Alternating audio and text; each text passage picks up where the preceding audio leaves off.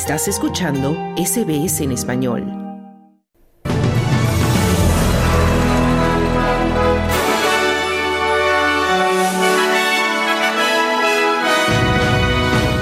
Ministra de Exteriores Penny Wong comienza gira por Medio Oriente para buscar salida al conflicto palestino-israelí. Australiana Mary Donaldson se convierte en reina de Dinamarca. Investidura de presidente de Guatemala se retrasa por problemas en Cámara de Diputados. Estos son los titulares del lunes 15 de enero de 2024.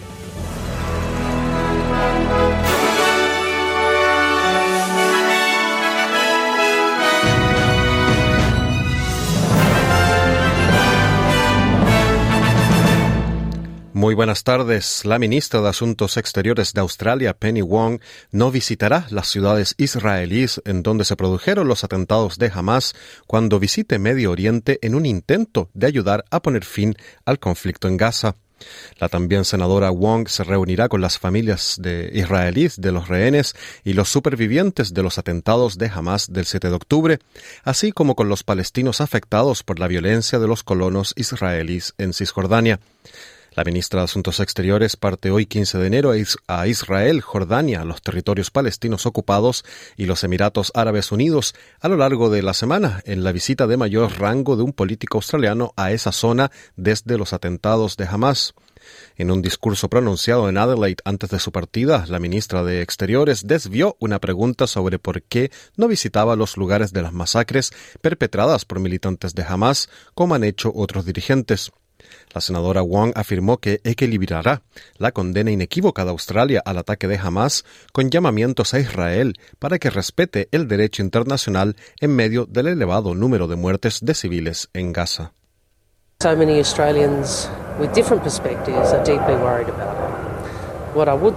Hay muchos australianos con diferentes perspectivas y están profundamente preocupados por ello.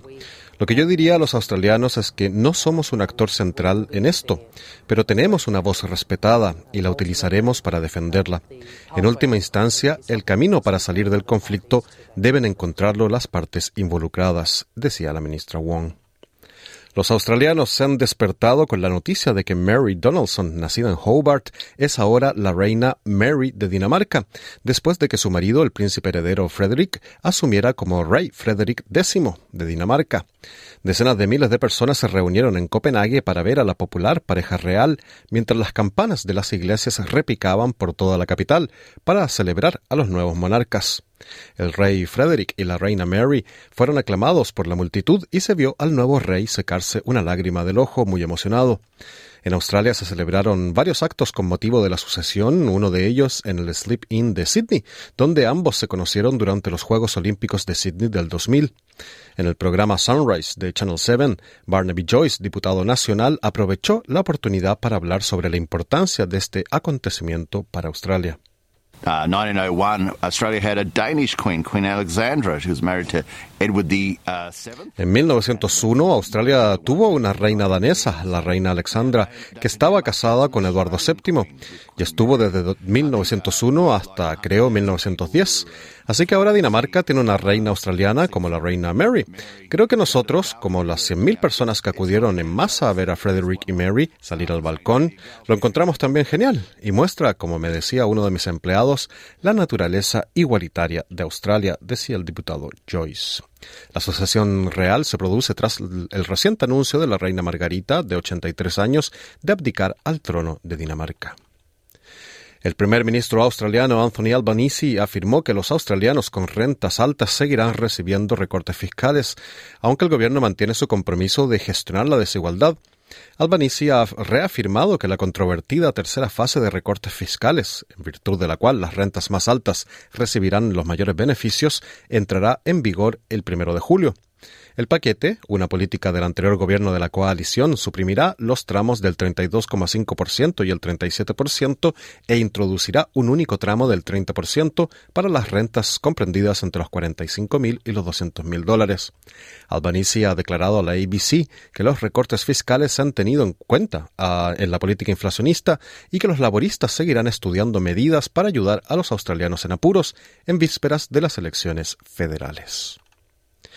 Se ha vuelto a advertir a los habitantes del norte de Australia que se preparen para nuevas tormentas, ya que se espera que una bajada tropical y las condiciones monzónicas provoquen grandes cantidades de agua, de agua lluvia. La Oficina de Meteorología ha informado de que algunas zonas al sur de Darwin podrían registrar hasta 500 milímetros de lluvia el miércoles 17 de enero, con totales generalizados en el resto de la región de entre 200 y 300 milímetros. El meteorólogo jefe Angus Hines dijo que la combinación de una baja presión frente a la costa de Darwin y las tormentas eléctricas previstas podrían provocar vientos dañinos de más de 90 kilómetros por hora el día de hoy, 15 de enero. Los habitantes del extremo norte de Queensland, que siguen recuperándose de las fuertes lluvias e inundaciones repentinas provocadas en diciembre por el ciclón Jasper, se enfrentan esta semana a otros 100 o a 200 milímetros de lluvia y frecuentes tormentas generalizadas. El alcalde de Douglas, Michael Kerr, ha, declarado al programa Today del Channel 9 que se necesita urgentemente más equipos de rescate sobre el terreno. Creo que la gente no es consciente de lo aisladas que están estas zonas. Se toman muchas decisiones desde las oficinas de Brisbane en lugar de que la gente sobre el terreno pueda ver cómo están estas comunidades. Hay grandes distancias entre ellas, hay mucho aislamiento y no hay nada en el medio, decía el alcalde Kerr. En noticias de Latinoamérica, el Congreso de Guatemala está entrampado en discusiones de última hora que retrasan la investidura como presidente del socialdemócrata Bernardo Arevalo, blanco de maniobras judiciales que buscaron durante meses invalidar la, sorpresiva victoria que logró con su promesa de combatir la corrupción en el país. Pese a, que, a que la Constitución de Guatemala establece que el Congreso debe juramentar al nuevo presidente a más tardar a las 16 horas locales, al cumplirse ese plazo ni siquiera estaba instalado el nuevo Parlamento. El presidente Arevalo escribió en la red social X, los diputados tienen la responsabilidad de respetar la voluntad popular expresada en las urnas. Se está intentando vulnerar la democracia con ilegalidades, nimiedades y abusos de poder. El Congreso, mayoritariamente de derecha, no logra ponerse de acuerdo en la elección de la nueva Junta Directiva, debido a que se discute si declarar independientes a los diputados del Partido Semilla de Bernardo Arevalo, en virtud de una orden judicial de suspensión de ese movimiento político por supuestas irregularidades en su creación. El retraso de la investidura desató malestar entre los cientos de seguidores de Arevalo, entre ellos muchos indígenas que, entre empujones con la policía, se abrieron paso para acercarse a la sede parlamentaria. Militares y policías ecuatorianos retomaron este domingo el control de varias cárceles y luego de la liberación de más de 200 funcionarios y guardias penitenciarios que fueron tomados como rehenes por las bandas que dominan en las prisiones de Ecuador. Las Fuerzas Armadas difundieron imágenes de cientos de reclusos descalzos, con sus torsos desnudos y tirados en el suelo en medio de estos operativos. En un video se observa a militares derribar paredes con explosivos y tanquetas. A lo largo de una semana de violenta arremetida narco contra las medidas del gobierno de, Daniel Novoa para doblegarlos, las fuerzas de seguridad liberaron a un total de 201 personas tomadas como rehenes dentro de las cárceles, según el más reciente balance. La intervención en las cárceles se produce pocas horas después de la liberación de todos los rehenes.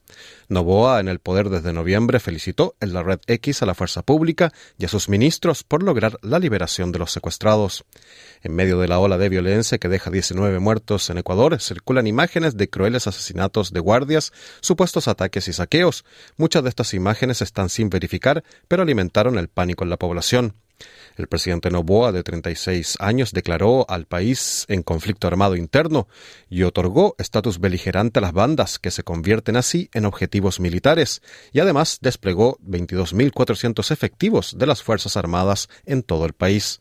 La crisis empezó hace una semana, cuando uno de los capos criminales más temidos desapareció de su prisión en el puerto de Guayaquil.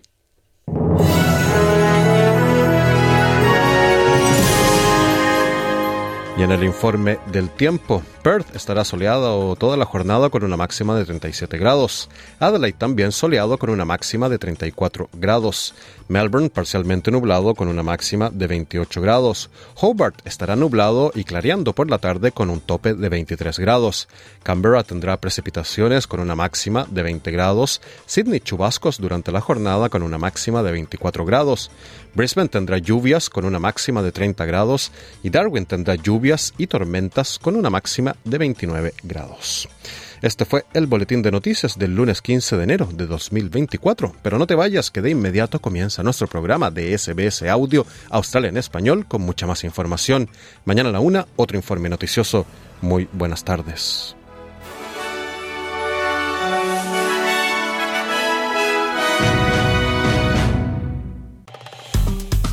Dale un like, comparte, comenta.